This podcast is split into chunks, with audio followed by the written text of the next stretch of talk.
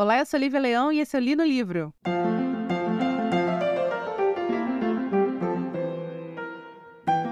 Então, o episódio de hoje não vai falar sobre um livro, vai falar sobre um conto, um conto que foi adaptado para o cinema e vai ganhar os cinemas brasileiros essa semana, a partir de quinta-feira. O nome do conto é O Bicho Papão, que gerou o filme O Bicho Papão, O Conto que é um título autoexplicativo, praticamente. Esse conto é da coletânea Sombras da Noite, do Stephen King. Já tem episódios, vários episódios, falando sobre Stephen King aqui. Aliás, o Jerusalém Slot, que também é uma resenha que eu fiz de um conto, é também dessa coletânea Sombras da Noite.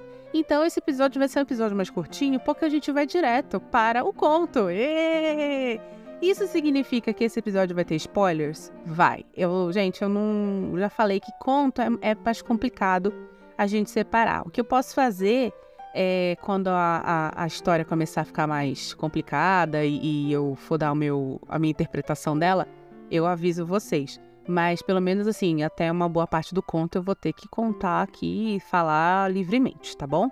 Pois muito que bem. É, esse conto ele se passa durante uma sessão de terapia, né, de análise de um, de um homem que perdeu os três filhos, dois meninos e uma menina, com assim diferença de alguns anos entre eles.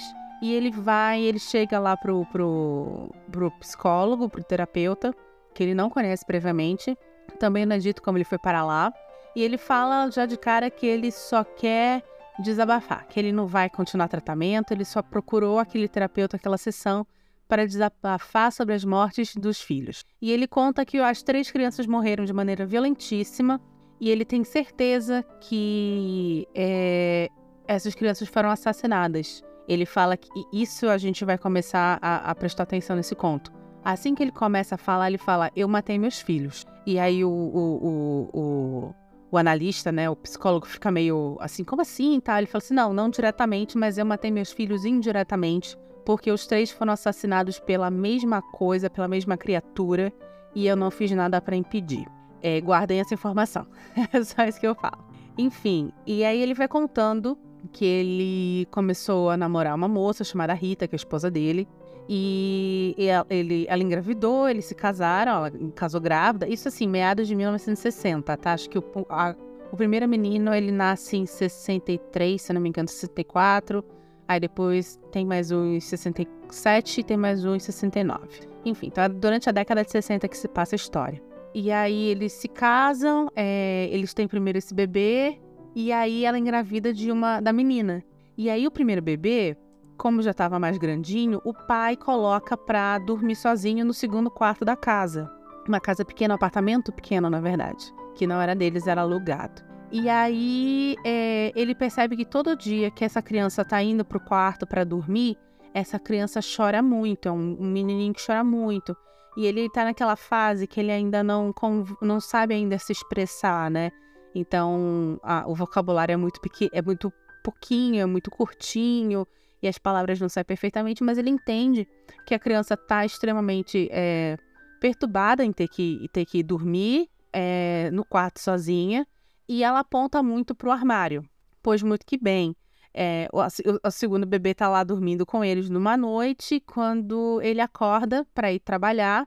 E aí, quando ele vai checar o bebê, o, o menino, né, que estava dormindo sozinho, essa criança está morta. E ela está morta ela assim, ela não está morta de uma maneira violenta. Como assim? Ela não tá, sei lá, não abriram ela no meio, não cortaram uma mão dela, tal, mas ela tem sangue, né? Ela tem sangue nas vestes, ela tem sangue atrás da cabecinha e ele descreve que ela tem sangue no ânus. E aqui a gente começa, então, a minha interpretação para esse conto, que eu vou dar o parecer no final, mas eu já vou começar a encaminhar aqui vocês. Esse personagem que ele está contando essa história, ele é um homem extremamente grosseiro. Ele fala que ele ama o filho. Ele, na verdade, ele, ele verbaliza amor pelos dois meninos. Na menina, que é do meio, ele não verbaliza muito. Mas os dois meninos, ele claramente verbaliza.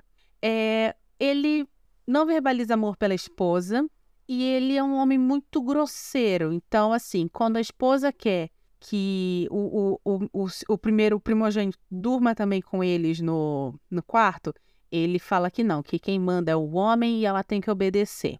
Aí, quando ele, ela vai acordar ele para levantar à noite, para levantar no, de manhã cedo, e ela, ele levanta e ela fala assim: Ah, dá uma olhada no, no fulano lá, no nosso bebê, que tá dormindo no outro quarto. Ele fica meio puto e, e fala assim: Ah, eu pensei em dar uns tapas nela para ela ver quem é que manda, mas eu desisti. Então, ele é um homem violento, ele é um homem bruto, né?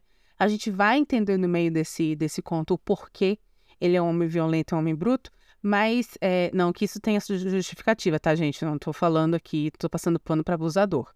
Mas, enfim, a, a, às vezes, às vezes, é, pessoas são expostas a um tipo de criação, a um tipo de, de, de vida que as embrutece, né?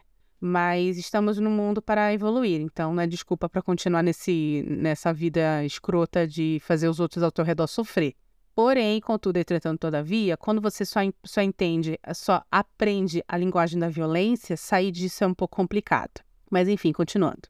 Aí o, o, o, o bebê tá morto, com sangue, tal, tal, tal. Aí chama a polícia. E, é, é muito louco, né? Porque a mãe, a Rita, eu lembro muito bem do nome dela. O cara eu não vou lembrar o nome, mas o nome dela eu lembro muito bem ela, quando ela vê, ela fica desesperada e ela vai para pegar a criança, que é um, um, movimento natural da mãe. Ele impede. E ele impede falando que, ah, porque a, a, a polícia, eles não gostam. Mas ele impede a própria esposa de pegar, a mãe, né, de pegar o, filho que tá ali, o bebê que tá ali, morto, todo branco, de bruços e tal. O tempo passa, eles continuam no mesmo, no mesmo apartamento é dado como a morte da criança, como morte no berço, que aparentemente é uma coisa que até que, que comum, né? Eu não sabia. É uma coisa até comum do, do crianças, algumas crianças têm mal súbito no berço, assim. Eu particularmente não sabia. De... É que eu não convivo com criança, né? Nem com mãe. Mas eu soube, fui, pesquisar um pouco, eu soube disso, que, tipo, de, dos, mais, dos mais diversos males, assim, de convulsão, a, a engasgou com, com leite, teve refluxo, umas coisas assim, sabe? E aí criança acorda morta. Enfim, foi dada essa causa-morte do, do, do, mais velho. Passa o tempo e aí a menina, a, a, a, a do meio, ela tá numa idade, acho que um aninho, dois aninhos, que dá para ela ir dormir no quarto do, do mais velho, que no mesmo quarto que o mais velho foi assassinado. E aí a gente tem uma situação muito bizarra, né? Porque, primeiro, se você tem um filho que morreu num local, eu já não queria matar nesse local. Eu já ia, eu particularmente já ia querer alugar outro, outro, outro apartamento. Se o apartamento fosse deles, é mais complicado, porque aí você tem todo um valor ali e tem que vender, tem que dar entrada em outro, enfim, é, é mais chato. Mas, por aluguel, nossa, eu já tinha ido muito embora. E aí, a, além de tudo, pegar a minha filha, minha segunda filha, a única que me sobrou, e enfiar no mesmo, no mesmo quarto que minha primeira filha morreu, eu não ia conseguir. Eu não ia conseguir. E ele fala em um determinado momento que ele lembra muito do primeiro menino apontando pro armário e falando bicho-papão, bicho-papão. E ele olhando, abrindo, olhando tal, e via que não tinha nada. E ele fala até que ele deixava sempre essa porta desse armário fechada porque era um armário que não era de roupa, era um armário que ele guardava saco de lixo e, e plástico e tal. Então ele falava assim: olha, eu, eu, fechava porque eu tinha medo de acontecer algum acidente, dele brincar lá, se enrolar e ser asfixiado pelo saco de lixo, alguma coisa assim. Então sempre deixava, sempre deixava fechado. E ele diz que quando o, o, a primeira criança morre, tem uma fresta aberta desse, desse armário. Enfim, a filha dele vai dormir lá, ela é uma criança muito calma, muito tranquila, e com o tempo ela começa a desenvolver é, o mesmo comportamento do, do, do, primeiro irmão, que é não querer dormir ali e não. e, e apontar pro, pro armário e falar que tem um bicho-papão e não quer dormir ali de jeito nenhum e tal. E ele, mais uma vez, com toda essa brutalidade, ele obriga a menina a dormir lá. É, mas eu vou parar por aqui por enquanto, e eu, porque a gente vai entrar num terreno que é muito profundo desse desse conto, que aí é o, a, a, próxima coisa que eu contar, eu, é, eu já vou começar então a, a estruturar toda a minha teoria. Então eu, eu, eu vou precisar contar o conto até o final. Então, se você não quer saber spoilers, por favor, agradeço, compartilhe esse, esse episódio com seus amigos. Se você quiser ouvir os spoilers, é só aguardar acabar o nosso reclame.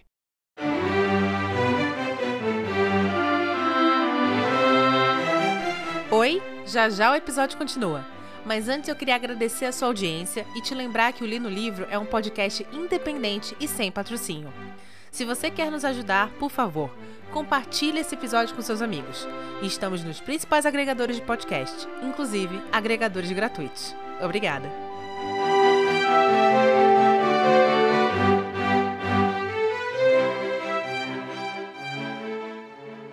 Pois muito que bem. Então, o que acontece é que ele vai obrigar essa menina a, a dormir e ela vai ser morta também.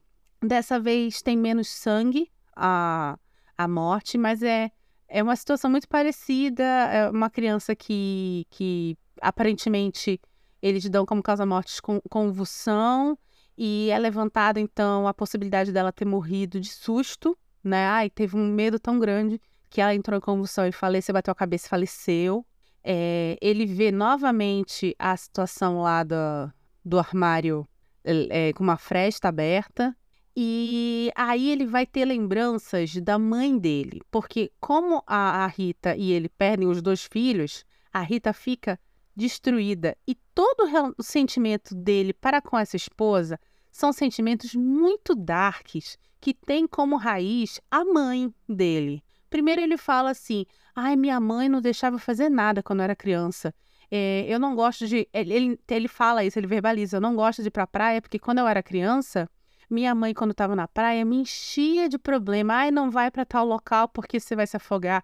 Ai, não faz tal coisa porque você vai se afogar.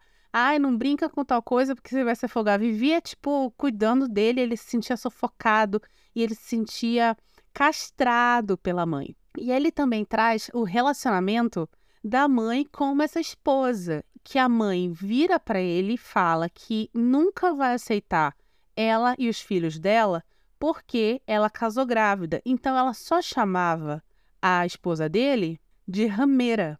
E é muito louco porque ele fala assim: "Ah, mas no final eu acho que ela era rameira mesmo, afinal de contas, ela deu para mim muito fácil antes de casar". Então ele olha para essa mulher de uma maneira muito desprezível. E a gente vai lembrar mais uma vez que quando ele verbaliza amor, ele verbaliza amor pelos meninos, não pela menina, não pela filha, que acaba de morrer, por sinal, nesse, nessa altura da história. Então é um homem que é um daqueles homens que claramente não amam as mulheres, sabe? Vocês já viram falar desse tipo de homem?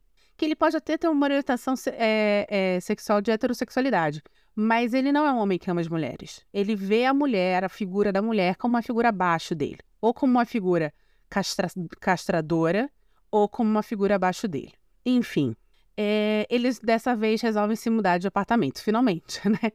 Só demorou duas mortes. Resolvem então mudar de apartamento e nesse novo apartamento é, a Rita engravida. Ele fala que ela fez de propósito, que ela foi colocar um DIU para evitar uma gravidez, mas ela engravida. A gente sabe que é, é comum, é normal.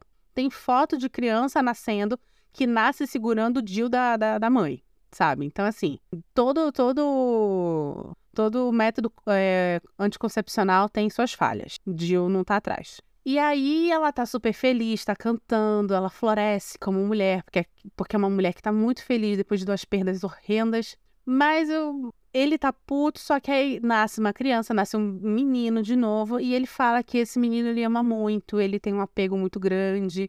Então, quando o menino fica dormindo no quarto com eles durante muito tempo, mais tempo do que os outros, e quando chega o momento dele separar de, de quarto, ele fica receioso. Principalmente porque quando a segunda criança morreu, a menina, enquanto estava em todo o processo lá de autópsia e documentação tal, teve um momento que a mãe fica no hospital para fazer os trâmites e ele volta para casa. E ele dorme no sofá.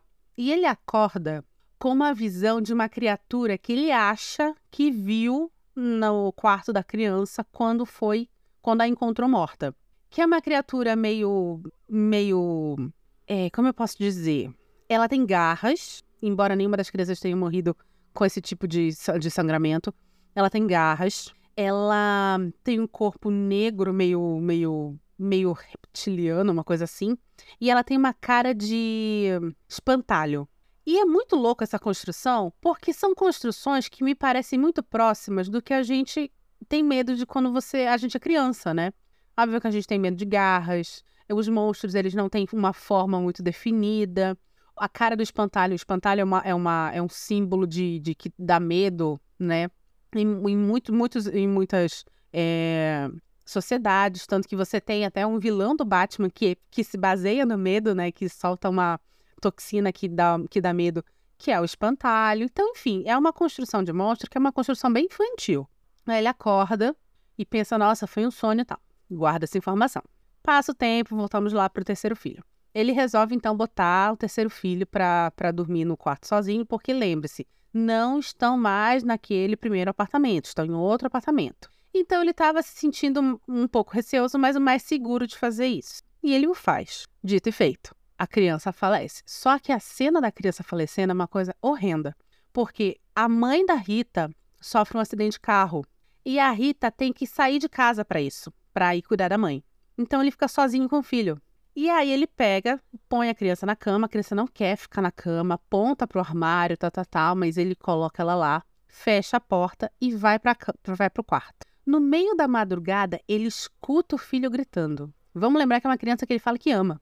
Ele escuta o filho gritando.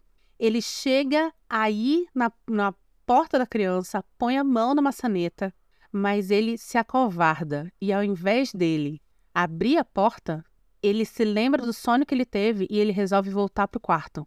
E a criança fica gritando no quartinho dela. Quando a criança para de gritar, é que ele tem a coragem de se levantar, de ir no quarto da criança. Quando ele abre, ela está morta.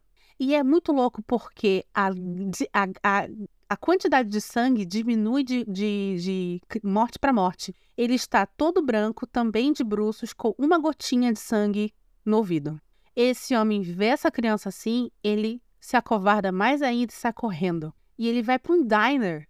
E ele fica ali passando a madrugada com o filho dele morto na casa. E aí já corta para ele contando tudo isso pro, pro, pro médico, pro analista, né? O analista fala assim: olha, você precisa é, muito é, continuar essa, essa terapia, porque claramente você está em um processo de culpa, de você tá se sentindo culpado, você não sabe lidar com a culpa. E você verbalizou para mim que você se sente culpado, então a gente precisa continuar.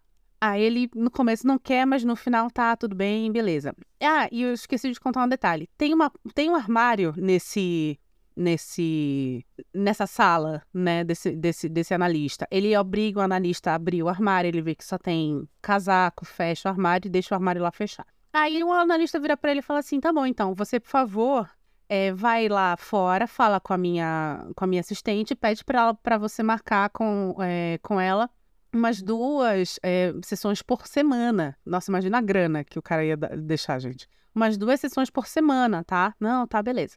Ele resolve então ir e não tem ninguém na, na recepção, tem só uma mensagem assim: ah, volto já. A menina deve ter, sei lá, ido no banheiro, ido comer, alguma coisa e tal. Quando ele fala assim, ela não tá aqui, ele resolve voltar para a sala do, do analista. Fala assim, ô doutor, não tem ninguém aqui na recepção. Mas ele não encontra um analista. E aí, quando ele olha, a porta do armário está aberta.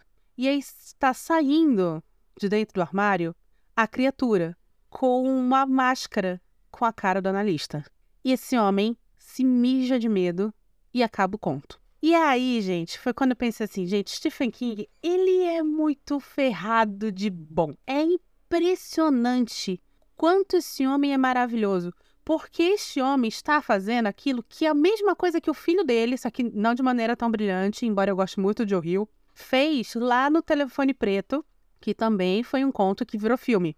Ele está totalmente contando pra gente uma história que pode tanto ser uma história de assassinato de um pai é, que mata os filhos, quanto uma história realmente de um bicho-papão que está ali amaldiçoando aquela, aquela família. Eu, com todas as coisas que ele conta nesse conto, acredito que, e aqui eu vou, antes de falar, eu vou precisar falar, de, vou, vou ter que falar de assuntos bem pesados, se, eu, se você tem um gatilho de abuso sexual, eu vou pedir que você encerre por aqui a escuta desse episódio, tá bom? Nós temos outros episódios tão legais quanto que não falam sobre isso. A minha teoria é que esse homem foi abusado sexualmente pela, pela mãe ou abusado pela mãe. Ele tem uma relação muito difícil com ela. Não é dito nada sobre o pai. E este homem, ele matou os filhos. Eu acho que ele mata os filhos durante abuso sexual. Eu acho que ele, que ele abusava sexualmente das crianças. E eu acho que ele desassocia. Eu acho que ele. Que é isso, ele desassocia. Ele cria o bicho-papão para esconder dele mesmo a monstruosidade que ele, que ele faz com os próprios filhos. É, você tem várias coisas que me indicam isso. É, a morte da, da terceira criança acontecer justamente quando a Rita não estava lá. A única pessoa que tem o vislumbre desse bicho-papão, além das crianças, é ele. O relacionamento dele com a mãe, o relacionamento dele com a Rita e, é, quanto a, a, a, ao sexo a morte do primeiro bebê, que ele fala muito claramente que tinha sangue no ânus do primeiro bebê.